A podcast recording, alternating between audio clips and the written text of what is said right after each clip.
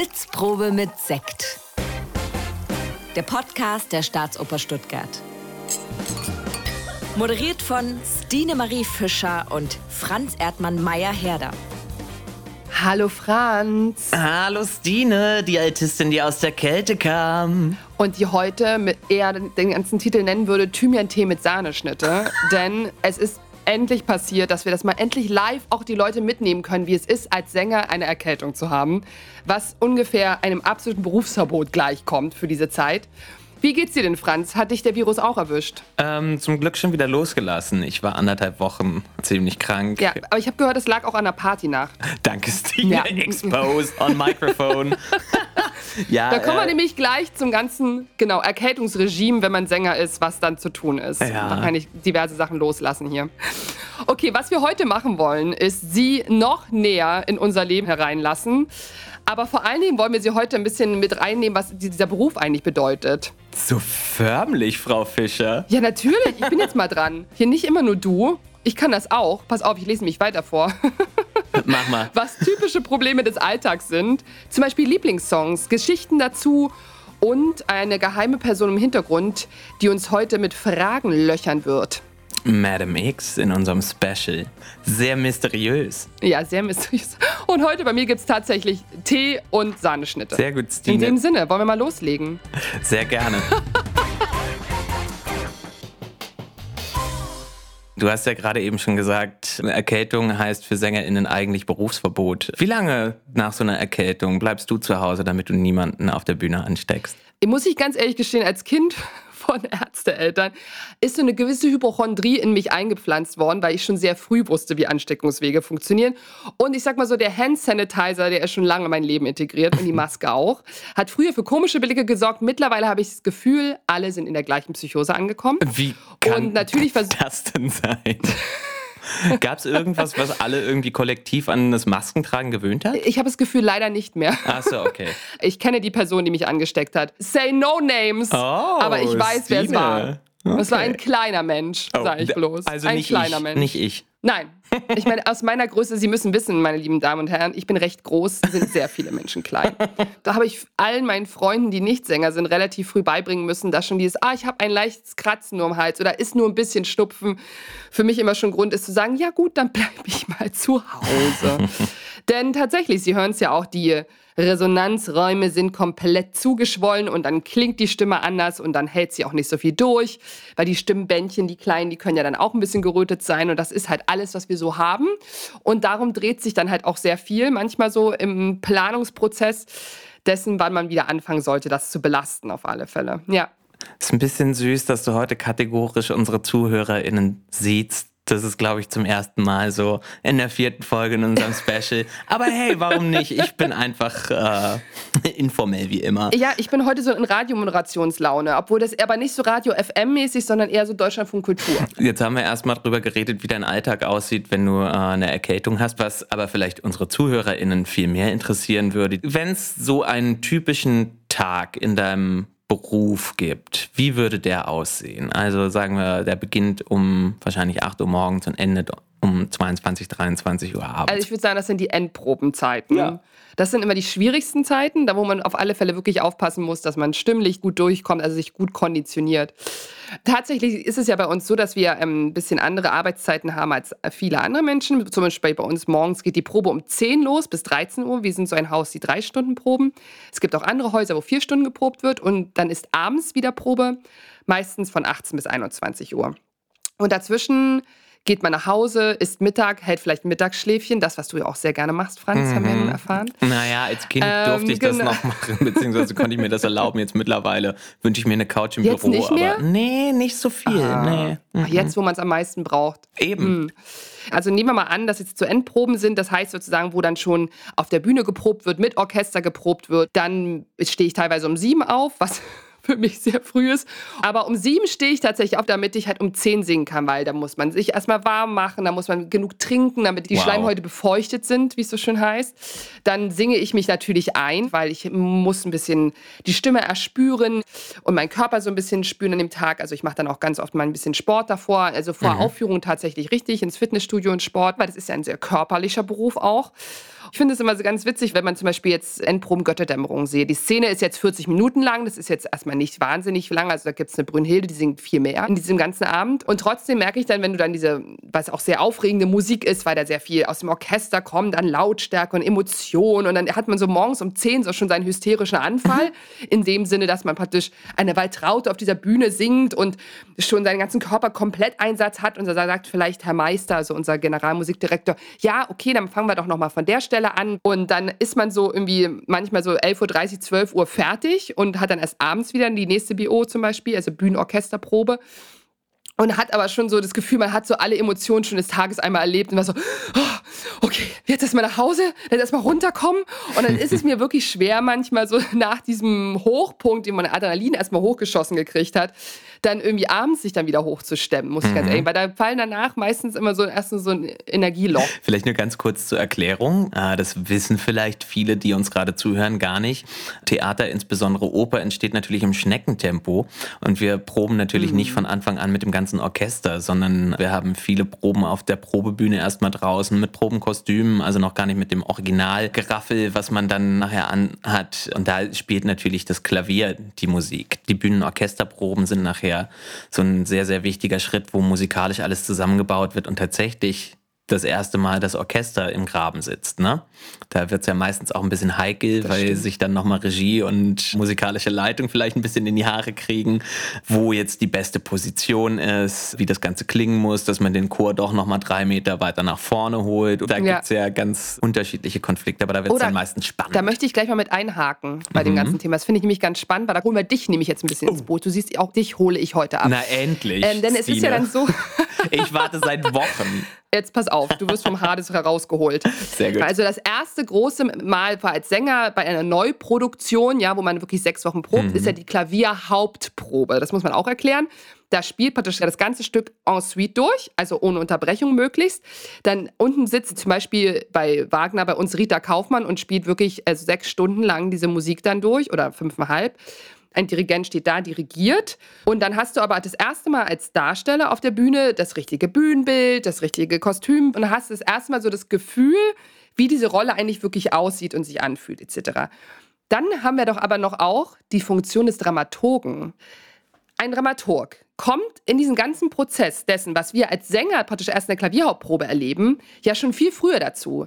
Wann steigst du denn ein in diesen Prozess der Neuproduktion zum Beispiel? Puh, das ist total unterschiedlich. Es kommt immer sehr darauf an, wie das Team funktioniert, mit dem man arbeitet, was die von einem brauchen, ob die überhaupt was von einem braucht. Wirst du zugeteilt oder suchst du dir die Leute selber aus, mit denen du zusammenarbeiten willst? Ah, das ist unterschiedlich. Es gibt manchmal schon Arbeitsbeziehungen, die bestehen. Da steht gar nicht zur Debatte, dass man diese Produktion nicht betreut. Es gibt manchmal Produktionen, da hat man das Stück vorgeschlagen oder vielleicht ein Regisseur, eine Regisseurin vorgeschlagen und ist weit im Vorfeld mit denen in Kontakt getreten und hat darüber gesprochen, was einen vielleicht interessieren könnte, hat so ein bisschen rumgesponnen und bleibt dann halt einfach bei diesem mhm. Prozess mhm. lange dabei. Jetzt ist die Staatsoper Stuttgart ein Haus, das dafür bekannt ist, großen Wert auf die Dramaturgie zu legen und die Produktion eigentlich auch immer aus der Dramaturgie heraus zu denken. Deswegen gibt es diesen Fall, mhm. dass wir mit Regie-Teams arbeiten, die uns nicht wirklich brauchen. Zum Glück sehr, sehr selten.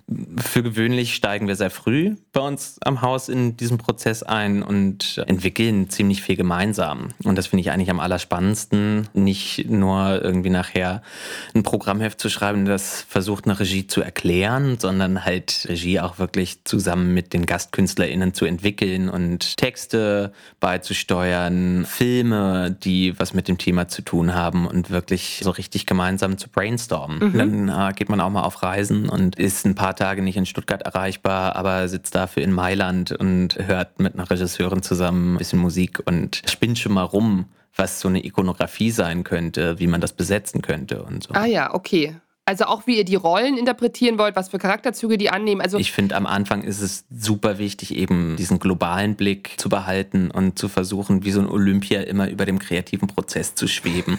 Und das kann ich mir auch sehr schön bei dir vorstellen, wie du das machst. Und herauszufinden, was will denn jetzt Regie, was will Bühne, was will Kostüm. Gibt es da vielleicht gerade irgendwie nochmal so einen äh, Punkt, wo die nicht weiterkommen und wo man nochmal einen Input von außen geben kann.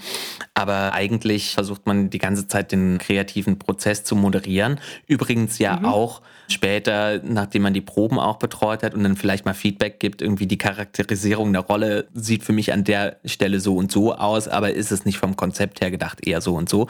Ähm, man moderiert das Ganze ja auch mhm. weiter in Richtung Publikum. Ja. Also wir machen ganz viel okay. Vermittlungsarbeit, wo wir jetzt nicht versuchen, den Leuten zu erklären, wie sie es richtig zu verstehen haben, sondern ein Gerüst zu bauen, von dem aus man vielleicht Dinge an so einem Abend sieht oder an so einem Werk sieht, die man sonst übersehen hätte. Wo ich das erste Mal ein bisschen dich auch so wahrgenommen habe, hier am neuen Haus, in neuen Intendanz, Oha. jetzt kommt's.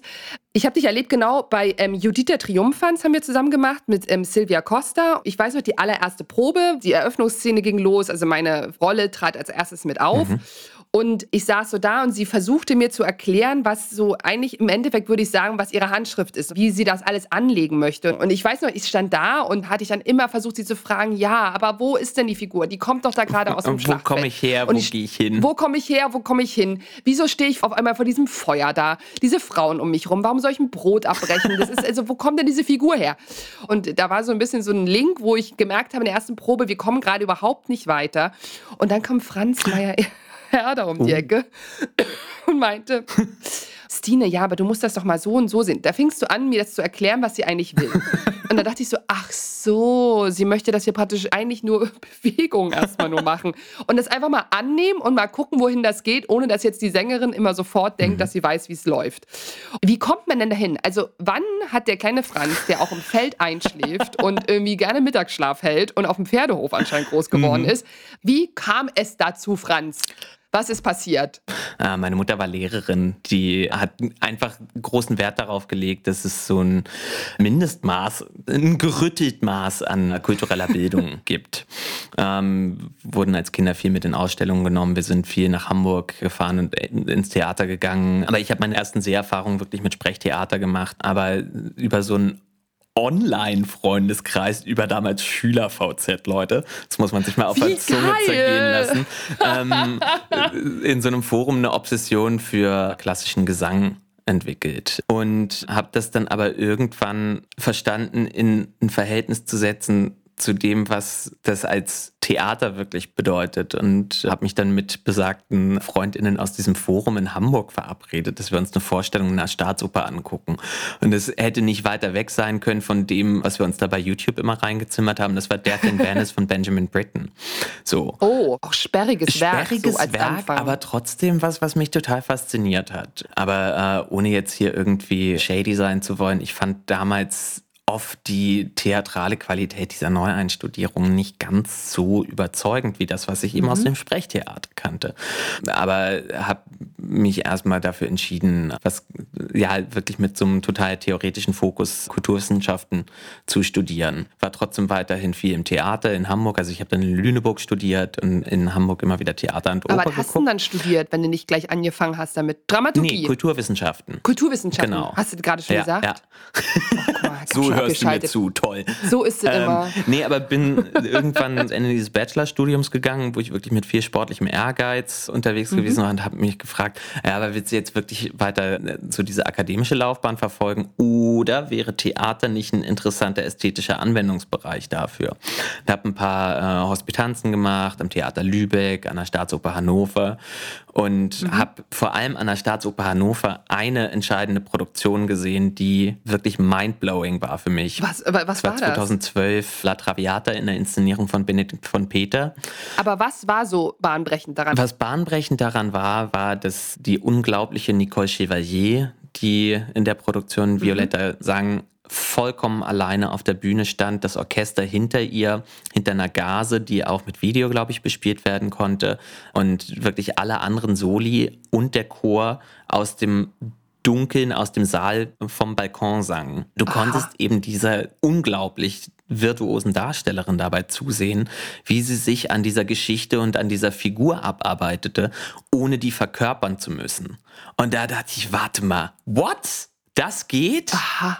Also was muss ich mir denn darunter vorstellen? Die Frau stand praktisch auf der Bühne mhm. die ganze Zeit? Die ganze ja. Zeit? Die ganze die Oper ganze über? Oper okay. über. Wie hat sie sich denn verhalten dazu? Also hat die teilweise das auch gespielt oder war sie immer so distanziert Oh, davon, nee, nee, nee, nee, nee. Die hat sich wirklich mit 120 Sachen voll in diese Geschichte reingeschmissen. Aber wo ist denn dann der Liebhaber? Ja, der Liebhaber Alfredo. ist halt irgendwo in ihrer Balkon. Vorstellung. Also das ist ja das, was sie im zweiten Akt groß zu ihm sagt, bevor sie sich wieder nach Paris verkrümelt, äh, ama mi Alfredo, also liebe mich Alfredo.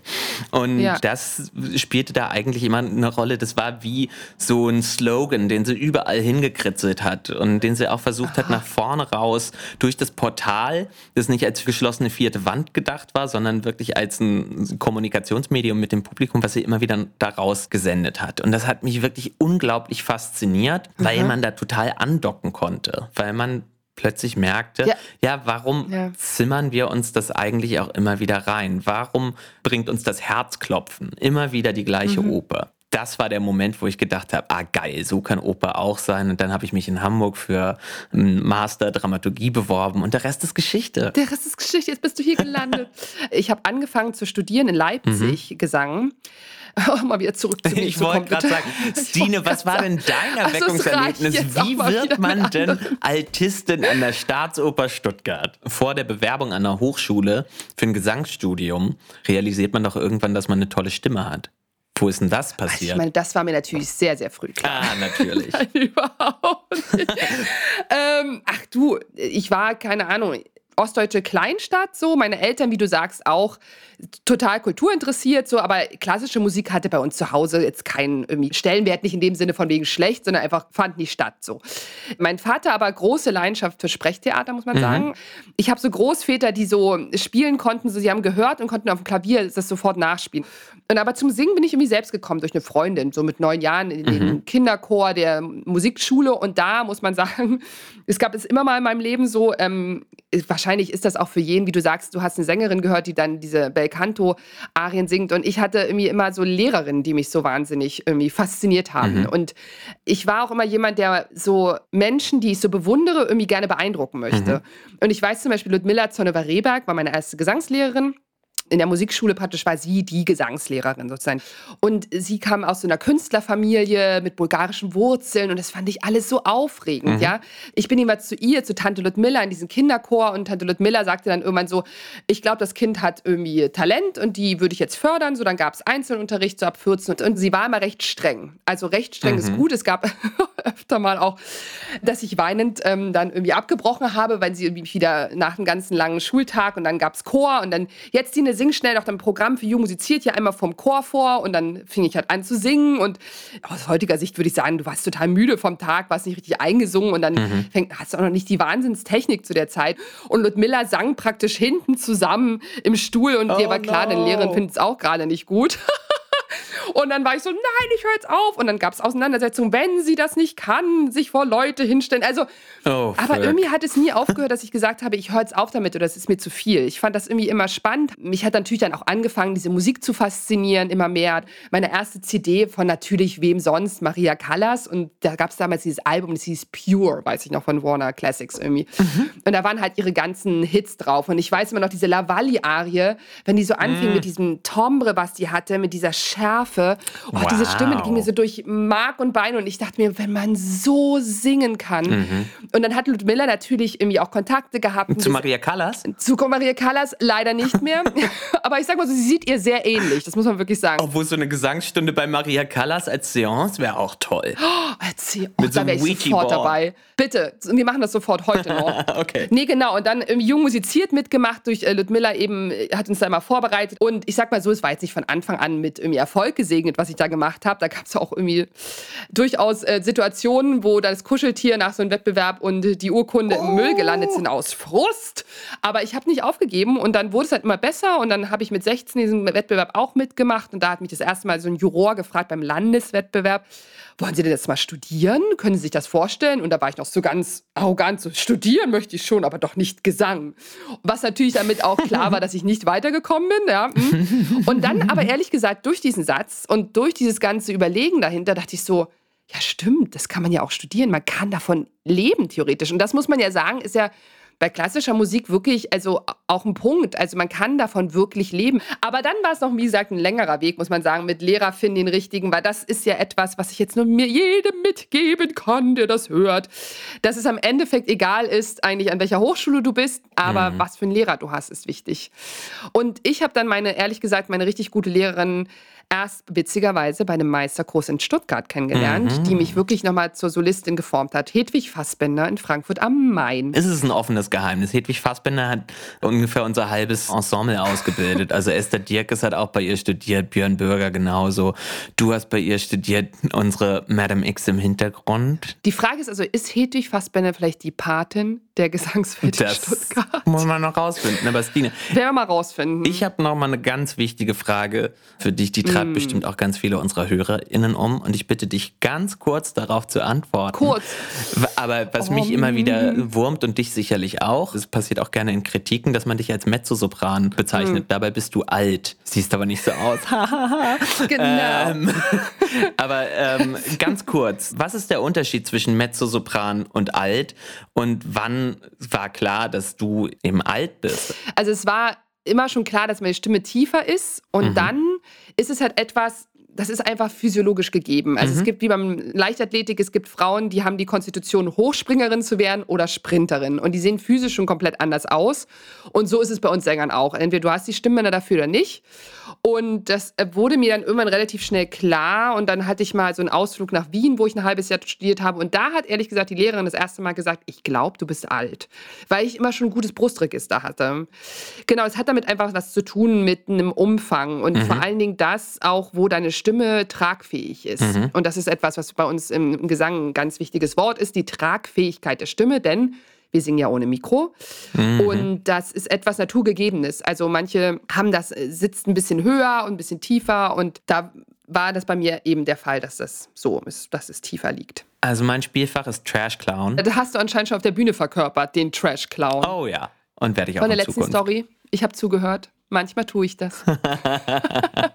okay, pass auf. Ähm, jetzt ja. ist ja heute unsere Special-Folge auch eine, wo wir keine Gäste haben, aber wir haben mm. eine Madame mysteriöse X. Dame im Hintergrund, die jedes Mal dabei mm. ist, Madame X. Und die hat uns ein paar Fragen vorbereitet, von denen wir, mm. liebe HörerInnen, bis zu diesem Augenblick nichts wissen. Ich würde sagen, wir legen los. Stine und ich hören die Fragen. Ihr hört sie aber nicht. Ich bin super gespannt. Let's go, Madam X. Shoot! Was man einem Dramaturgen, einer Dramaturgin nachsagt. Ähm, das heißt immer, wir sitzen nur im Büro, niemand weiß, was wir machen.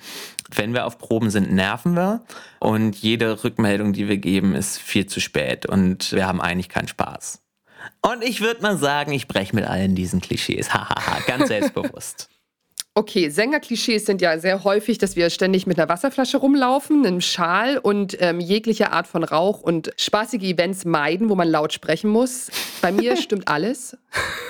Das mache ich dafür für dich. Tatsächlich ist, man muss sehr gut einplanen, wann man sich gehen lassen kann. Oh und zum Beispiel Gott. jetzt, warum ich krank bin, weil irgendwie ich hatte am Montag die letzte Vorstellung und dann habe ich gesagt, zwei Wochen lang hast du keinen Auftritt, jetzt kannst du auch mal krank werden und schwuppdiwupp wird man es natürlich. Was Außenstehende oft überrascht, wenn ich sage, dass ich Sängerin bin, Opernsängerin, dass wir ohne Mikro singen. Es ist mir neulich erst aufgefallen, dass ich denke, stimmt, das muss man dazu sagen. Das Besondere daran, warum wir so lange brauchen, das zu entwickeln, ist, weil wir nirgendwo ein Mikro an uns dran haben. Wenn man mal in einer Bar jemandem erzählt, was ich so mache, überrascht ist, dass man sich überhaupt für Oper interessiert. weil die Leute oft ein vollkommen falsches Bild davon haben, was Oper ist und wie Oper heutzutage gemacht wird. Ob wir nah am Wasser gebaut sind? Ich bin sehr nah am Wasser gebaut. Also ich habe jetzt neulich bei Janaceks Katja Kabanova wieder Rotz und Wasser okay, geheult. Wow, ja. In dieser Inszenierung von Jossi Wieler hier. Also, ich kannte diese Oper noch nicht. Das war so ein Erweckungserlebnis wieder mhm. seit langem. Ich bin eigentlich gar nicht nah am Wasser gebaut. Bin eher von der Fraktion Augenrollen, wenn was zu sehr äh, darauf angelegt oh ist, eine emotionale Reaktion bei mir hervorrufen zu wollen. Aber Janacek ist wirklich von einer, ich sag's jetzt einmal, Sublimität, dass ich auch jedes Mal eigentlich schon in der Ouvertüre denke, ciao, das war's. Das oh, finde ich hat ja. eine Kraft, eine Ehrlichkeit. Da fließen bei mir auch die Tränen, ja. Ob ich Idole hatte, die peinlich sind zu erwähnen, dann wären es nicht meine Idole. Es gibt Phasen in meinem Leben, wo ich auch mal auf einem Konzert war von DJ Bobo. wow, Stine obwohl ich das Musik gar nicht kannte. Und ich hatte das nur gelesen, dass es in der Didelmaus eine Anzeige gab. Und meine süße Mom und zwei Freundinnen von mir, wir sind mit elf dorthin. Und ich kann mich an nichts mehr erinnern, außer dass ich dachte, geile Bühnenshow. Aber das war auf alle Fälle, würde ich aus heutiger musikalischer Sicht sagen, schon ein Meilenstein, was mich betraf. Da sind wir wieder in der Kategorie die Geständnisse der Stine Marie Fischer. Ja, DJ Bobo gehört dazu. Naja, ich weiß nicht, ob ich es wirklich als Idole bezeichnen würde, aber ich habe in meiner Jugend Maienblüte nicht nur die Oper für mich entdeckt, sondern auch so wirklich trashigsten Metal mit Frauenstimmen, die behaupteten, mal ein paar Semester Gesang studiert zu haben. Also da ist ein Stichwort oh. nur Nightwish. Da schäme ich mich sehr für. Eine Freundin von mir macht das gerne bei Partys an, um mich richtig zu ärgern. Also, ob wir schon mal was Kriminelles angestellt haben. Da wurde als Beispiel genannt, etwas aus dem Hotelzimmer mitnehmen lassen, was ich als per Definition nicht als kriminell ansehe, denn das mache ich immer. Dafür habe ich bezahlt. Da bin ich wie Ross bei Friends, da packe ich alles ein, was geht. Leider mittlerweile, nicht nur leider, es ist super, eco-conscious-mäßig gibt es jetzt immer nur diese dicken Verpackungen, wo es dann auch heißt, das kostet dann Geld. Und dann dachte ich so, okay, gut. Also diese letzte Freude wurde mir genommen. Ähm, wir sind dann leider wieder in der Kategorie Dinge, die nicht öffentlich zitierfähig sind. ähm, aber ich sag mal so, ich habe mich schon zum Mittäter gemacht. Ich hatte mal eine Mitbewohnerin im Studium, die äh, immer so Saufkleptomanie entwickelte und in äh, Bars wirklich anfing, ohne Ende einzupacken und dann zu Hause mm. immer die Handtasche ah. auf den Tisch schmiss. Okay, das ist für mich auch Graubereich, muss ich sagen. Ja. Mein liebstes Kuscheltier aus der Kindheit, ich sage euch eins, das war so ein kleiner blauer Hase mit einem weinroten Schlafanzug und oh. der ging immer kaputt. Meine Mutter hat den so oft genäht. Ich weiß nicht, ob es den noch gibt. Ich habe ihn nicht. Aber jedes Mal, wenn der auseinanderriss irgendwo am Arm oder was weiß ich nicht was, war wirklich richtig schlechte Laune angesagt. Ja, oh, süß. Ja, mein liebstes Kuscheltier, ich hatte eine Puppe und die hat meine Oma, mein Opa mir zum einjährigen Geburtstag geschenkt und die habe ich anscheinend aus allen Sachen rausgenommen, an mein Herz gedrückt und die, also die ist jetzt noch bei meinen Eltern, aber sie gibt es immer noch und ja. Der erging es zwischendurch auch ähnlich. Es gab einen Körperwechsel auch bei ihr, nur der Kopf blieb. mein Papa musste den kompletten Körper auswechseln, aber die ist heiß geliebt. Eine Körpertransplantation. Ohne Mist, ich weiß noch genau, wie das war. In der Rungestraße bei uns in der Plattenbauwohnung. Okay, das konfrontiert uns wieder ja. mit der philosophischen Frage, wo liegt unser Wesen? Im Kopf oder im Körper? Ja, im Kopf, offensichtlich. Okay. bei Susi im Kopf. Okay, äh, Retalk, wie mein schlimmster Gammeltag aussieht. Meistens beginne ich den mit einem Kater. Dann schäle ich mich irgendwann aus dem Bett und muss mir erstmal einen Kaffee machen, habe hoffentlich genug äh, für ein deftiges Frühstück zu Hause. Und dann lande ich relativ schnell auf der Couch und von der könnte man mich eigentlich nur mit einem Bootspaddel wieder runterbekommen, um mich so langsam loszulösen von der Verkrustung, die sich zwischen Stoff und meiner Haut gebildet hat. Also abends bestelle ich mir Pizza oder Sushi. Oh mm. ja, das gehört unbedingt dazu. Essen bestellen gehört auf alle Fälle dazu yes. zum absoluten Gammeltag. Und dann Netflix und Chill. Ich meine, lass uns ehrlich sein. Oh. Stine? Ja. Netflix and Chill? Ja. We all know what that means. Naja, okay. You do you. Or your boyfriend. You do you. Ob ich schon mal die Schule geschwänzt habe und für wen und für was? Ähm, okay, also pass auf. Ja, ich habe die Schule geschwänzt. Für wen? Für mich? Für was? Für mein Wohlergehen. Denn, Entschuldigung, es gibt Dinge, es gab Dinge und es wird auch Dinge geben, für die habe ich keine Zeit. Nee, dafür war ich viel zu lieb. Ich hätte mir jetzt, also nie im Leben hätte ich mir getraut, die Schule zu schwänzen. Nie im Leben. Oh Gott, wo wir mit unserem Lieblingsstar essen gehen wollen würden.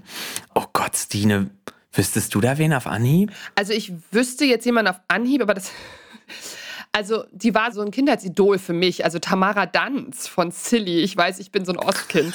und ähm, also ich müsste wirklich eine Seance haben, in der ich dann Maria Callas und Tamara Danz sozusagen mit reinhole.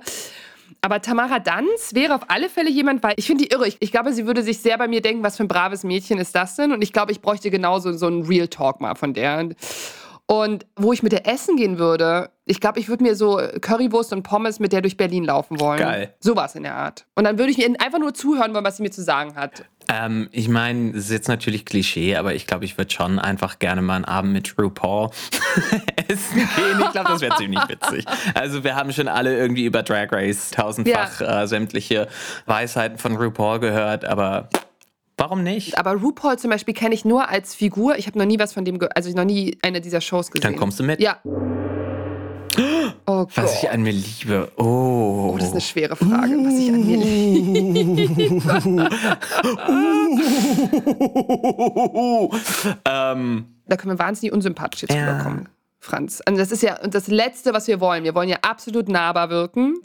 Natürlich als Sängerin muss ich sagen, ich mag natürlich meine Stimme an mir. Ich mag meine Kommunikationsfähigkeit. Oh, stimmt, die ist auch gut an dir. Ich kann nichts sagen. Ah! Doch, die ist aber gut an dir, Franz. Du bist echt kommunikationsfähig. Das glaubt man immer nicht, wenn man ihn hier hört und seine Monologe reden hört. nee, aber das stimmt. Das okay, wow. Meine größte Macke. Oh, Stine, du willst anfangen. Was ist deine größte Macke ist? Ja, ich möchte anfangen, weil ich weiß sofort, was meine größte Macke mhm. ist. Meine größte Macke ist, dass ich wahnsinnig schnell rede. Aber es müssen auch alle Leute dazu wissen. Da habe ich noch nie ich, was von mitbekommen. Das Thema Stine. ist aber auch, was die Leute alle unterschätzen an dieser Sache ist, ich denke auch genauso schnell. Okay, äh, meine größte Macke ist, dass ich glaube, ich häufig in Situationen, wo größte Ernsthaftigkeit gefragt ist, nicht ernst bleiben kann. Hat man hier vielleicht schon mitbekommen, ich kann mich ziemlich schnell, ziemlich totlachen über alles Mögliche. Und äh, das hat schon Ach, zu Franz. Seminarsitzungen im Studium geführt, wo ich rausgehen musste, weil sich der ah. Prof in die Haare gegriffen hat und die plötzlich zur Seite standen. Ich finde es halt auch schwierig, die einzig seriöse Person in diesem Podcast zu sein. Wirklich. Ich muss es immer wieder einfangen. Sie wissen gar nicht, was das für ein Drama hier mal ist, was hier alles rausgeschnitten wird. Guck mal, wird. da wird direkt wieder gesiezt. Süß. Okay, wofür gebe ich am meisten Geld aus? Sorry, Leute, ich muss es sagen. Klamotten. Klamotten, oh ja. Obwohl ich schon oh sehr ja. darauf achte, viel Secondhand zu kaufen. Mm. Aber ich gebe lieber ein bisschen mehr Geld aus für Kleidung, die dann länger hält und an der ich lange Freude habe, als dass es irgendwie so ein scheiß Wegwerfprodukt ist. Also Klamotten mag ich auch, ist auch so eine kleine Leidenschaft von mir. Ähm, sieht man vielleicht nicht immer an mir, aber tatsächlich ist es das. Stine Marie Fischer, gekleidet. Das war natürlich wieder unter den Scheffel gestellt. Nein, Spaß. Aber ich würde sagen, Reisen. Ich mag mm. es irgendwie an andere Eindrücke zu haben, andere irgendwie Gesellschaftsformen zu erleben und Zusammenleben und irgendwie Klischees auch so zu brechen. Ich war zum Beispiel letzten Sommer in Albanien. Leute, reist nach Albanien. Oh, ja. Das ist unglaublich schön da war ich und für uns erschwinglich. Auch. Yep. Okay, es geht jetzt darum, dass wir drei Dinge zusammenfassen, die an unserem Beruf toll sind und drei Dinge, die wir eher nicht so blendend finden. Ich fange mal an, die toll sind. Also erstmal sich Tag ein, Tag aus mit Musik auseinanderzusetzen, mit Werken, die irgendwie die Zeit überdauert haben, die was zu sagen haben, ist unglaublich bereichernd. Ähm, zu singen ist, also es gibt nicht nur umsonst Musik- und Stimmtherapie, also das habe ich auch gerade in Corona-Zeiten erlebt, fand ich wahnsinnig therapeutisch, zwischendurch einfach äh, Musik rauszuholen, was durchzusingen. Und ansonsten die Menschen tatsächlich, die, also es ist Klischee, aber die Menschen, die man im Theater trifft, ich mag diese Menschen einfach so sehr. Das sind so teilweise so verrückte und irgendwie extrovertierte Typen und Leute, die sich über so viele Sachen Gedanken machen und so die Welt versuchen, diese Gesellschaft versuchen, irgendwie besser zu machen, meistenteils. Und das ist wirklich toll. Sachen, die ich nicht so toll daran finde, manchmal ist tatsächlich, was wir jetzt gerade haben, wenn man erkältet ist, ist man sofort irgendwie so raus, muss sich so disziplinieren in diesem Beruf viel, geht, also geht mir das. An den Wochenenden hat man zu tun, wo die anderen Menschen sozusagen frei hätten, wo man was irgendwie, man verpasst auch dadurch manchmal Geburtstage, Hochzeiten. Genau.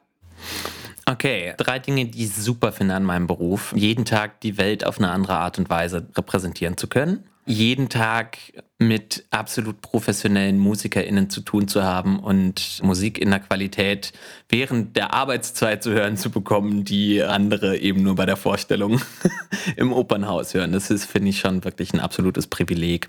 Und als drittes auch, wie Stine gesagt hat, äh, Kontakt mit den Menschen, die das Ganze machen. Das ist eigentlich, finde ich, immer das Spannendste, vor allem wenn sie offen sind und äh, Humor haben und das Ganze nicht so ernst nehmen.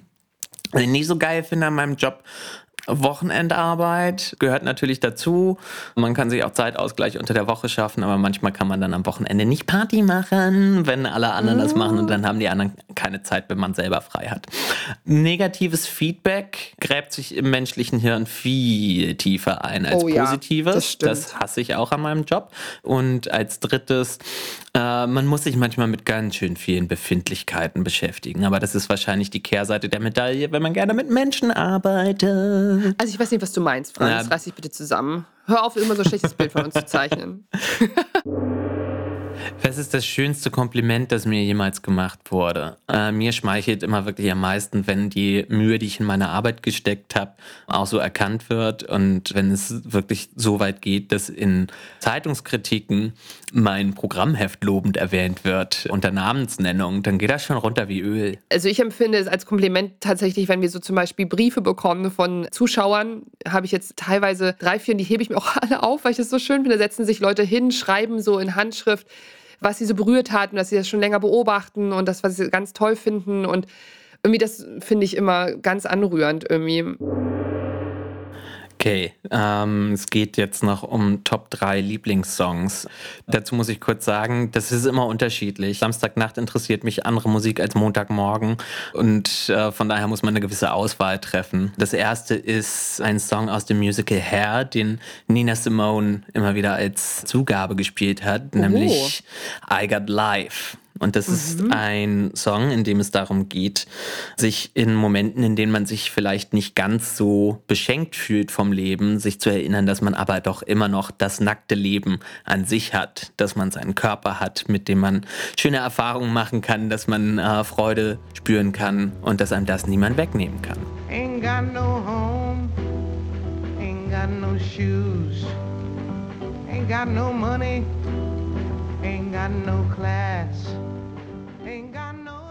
Ähm, das zweite ist ein Song von Roisin Murphy, die kennen wir vielleicht alle als Stimme von Moloko, damals mit Sing It Back.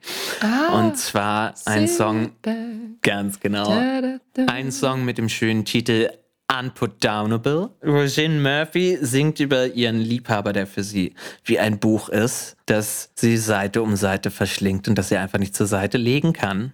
Und das finde ich ziemlich sexy. Sexy Times. Das ist dann eher für Dienstag, ja? Mal gucken, keine Ahnung.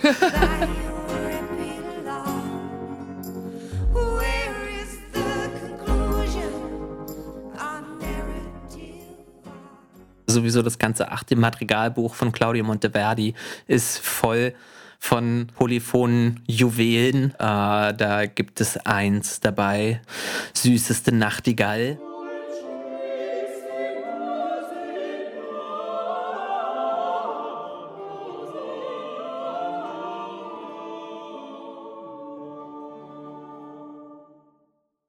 Also, wie ihr seht, popkulturell bin ich nicht wahnsinnig bewandert, aber es gibt so Musik, die mich irgendwie so bewegt hat in einer gewissen Zeit. Und zwar, da muss ich jetzt dabei sein, weil wenn ich mit Tamara Danz schon Currywurst essen durch Berlin laufen möchte.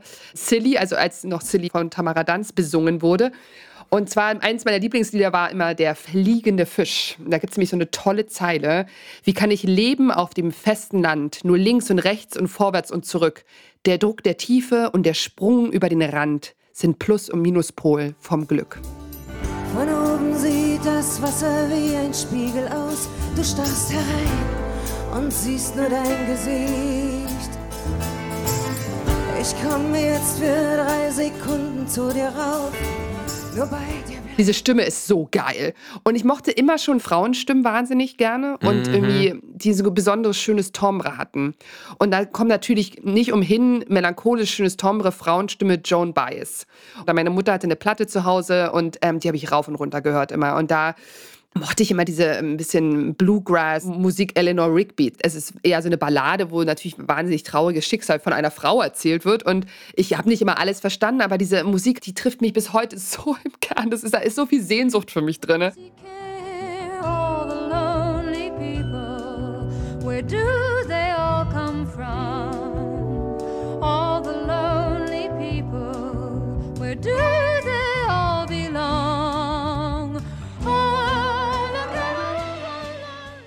Und dann muss ich natürlich auch ein Erlebnis dazu packen, was ich in meiner Mom auch hatte. Da haben wir mal so eine Tour nach Florenz gemacht und haben dann gesehen, ah ja, hier Dichterliebe von Schumann wird gegeben von Ian Bostridge und sind dann in diesen Liederabend rein. Und das war für mich eben auch so eins dieser Erlebnisse, die so umwerfend waren. Und da ist mein absolutes, ähm, unter anderem Favorite, ich will meine Seele tauchen in den Kelch der Lilie hinein. Wow. Also ich meine, oh, Heine. Ja, geil.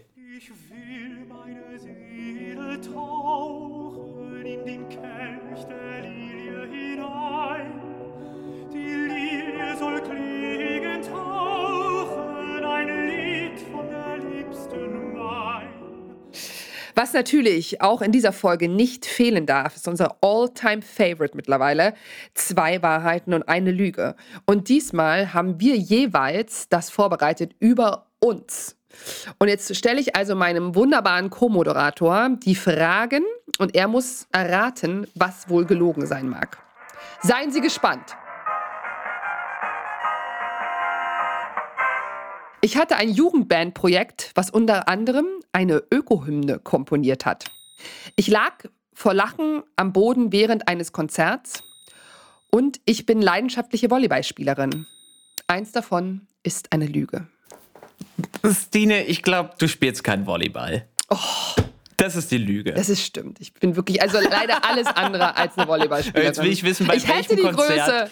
du vor Lachen auf dem Boden gelegen hast. Was klassisch? Oder Ja, was ja, auf einem Popkonzert und hast dir gedacht, Klar, die denken, sie können singen. Nein, ähm, tatsächlich war es ein Konzert, wo ich auch gesungen habe. Und ich musste abbrechen zu singen, weil ich nicht mehr konnte. Es war ach, ein Muckenkonzert bei Leipzig. Äh, Wir hatten ein Konzert vorbereitet mit einem guten Freund von mir, der Cello spielte und die Organistin. Also dann kommt die Pastorin, genau, kurz davor sagt sie so, ja, können Sie noch mit den ähm, Kirchengemeinden, diese Kirchengemeindenlieder vorher ansingen und dann singt die Gemeinde das nach sozusagen. Und ich so krieg diese Kirchenlieder. Und dann aber irgendwie so Sachen, die ich nie in meinem Leben vorher gehört hatte. Dann kommt dazu, dass meine Blattsingkünste zur damaligen Zeit wirklich noch nicht besonders berauschend waren. Mittlerweile würde ich sagen, das würde ich hinkriegen. Und dann hatte noch die ähm, Organistin in dem Moment dann gesagt, du, dann sing du das, ich gebe dir den Ton, du singst es an und dann mache ich das ganz cool, dann mache ich danach das Orgelspiel. Und ich dachte mir so, dann höre ich ja noch nicht mal die Melodie. Und dann sagte mein Freund Felix zu mir und sagte, Stine, kein Problem, ich singe mit dir mit. Felix kann sehr gut vom Blatt singen, der Mann, ja. Äh, und er fing an, die Melodie zu singen und ich fing an, eine andere Melodie zu singen und ich konnte nicht mehr. Ich lag am Boden und ich weiß nicht, dass die Leute sich umgedreht haben, weil wir waren natürlich hinten auf der Empore. Und dann stand erstmal nur zwei und dann stand nur noch eine Person da und dann musste Felix auch aufhören, weil es natürlich irgendwie nicht geht, wenn eine Person lachend am Boden liegt, dass du nicht lachst. So, pass auf, Stine. Hier kommen meine zwei Wahrheiten und eine Lüge. Die erste Behauptung ist, ich war schon einmal das Phantom der Oper. Ich war schon einmal eine Königin. Ich habe schon einmal mit einer Prinzessin zu Abend gegessen. Also ich glaube, das ist ähm, das erste ist die Lüge. Das erste. Du warst noch nie das. Phantom. Ich war noch. Das erste ist die Lüge.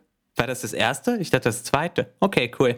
Ähm, doch, ich war schon mal das Phantom der Oper und zwar in Palermo, Sizilien Oh. 2018. Und was Schönes an diesem Ort, die Leute sind so irre, dass man in einer Bar mit ein paar Brocken Italienisch Leute kennenlernen kann, von denen einer Sicherheitsinspektor am Opernhaus ist, Nein. am Teatro Massimo und uns eine Führung gegeben hat, wirklich vom Keller bis in den Schnürboden, bis aufs Dach um Mitternacht. Das war schon echt Oh.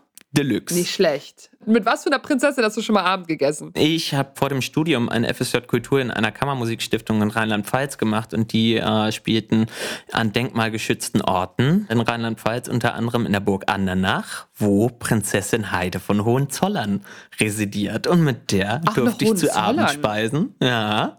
Oh. Ähm, und Fun Fact, ich hätte fast ihren Mops überfahren, aber das ist nicht passiert. Ja, also der Prinzessin ihr Mops soll mal lieber nicht. Oh Gott, das ist ja ganz falsch. Der Prinzessin den Mops. Hätte, den hätte es fast praktisch das Leben gekostet, Franz Erdmann kennenzulernen. Ich Ja, hoffe, mir auf. wird nicht das Gleiche widerfahren. Aber ich war noch nie eine Königin auf der Bühne, aber was Auf der Bühne, na gut, aber du hast doch diese Drag-Show-Party da geleitet, da sahst du ziemlich königlich aus. Naja, gut, da war ich aber eine Walküre, da war ich die zehnte Leitplanke, die, von der niemand redet. Und wir wissen alle, was sich Brünnhilde geleistet hat. Also, wenn Ja. Leitplanke die Ja. ist, über die keiner spricht, Was ist denn die Geschichte von Leitplanke? Franz, das jetzt aber raus ich euch mal bei einem Glaserl. Auf welchem Felsen hockt die denn jetzt die ganze Zeit rum? Die erlöst also keiner. Da haben wir es wieder. Nur die Hübschen werden erlöst. da müssen wir auch noch mal ran. Da müssen wir noch mal ran. Ja. Also auch diesmal gibt es wieder was zu gewinnen. Und zwar die wundervolle Oper von Giuseppe Verdi. Falstaff. Eine sehr kokette, lustige, unterhaltsame Oper. Also Sie können da mit lustiger Laune reingehen und gehen auch wieder mit lustiger Laune raus. Und zwar, das wäre am 8.5. Und das wäre die Vorstellung, zu der Sie kommen dürften und zwei Karten kriegen für umsonst.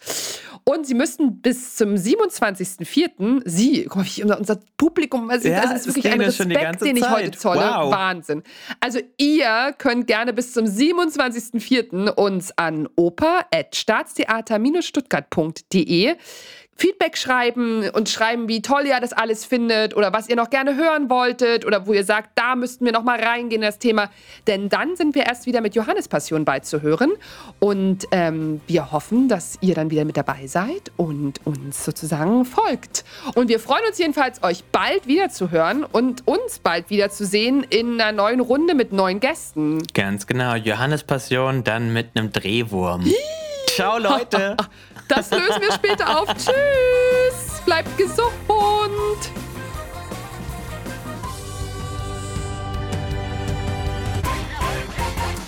Sitzprobe mit Sekt wurde produziert von Kess und Kult, die Podcast-Agentur.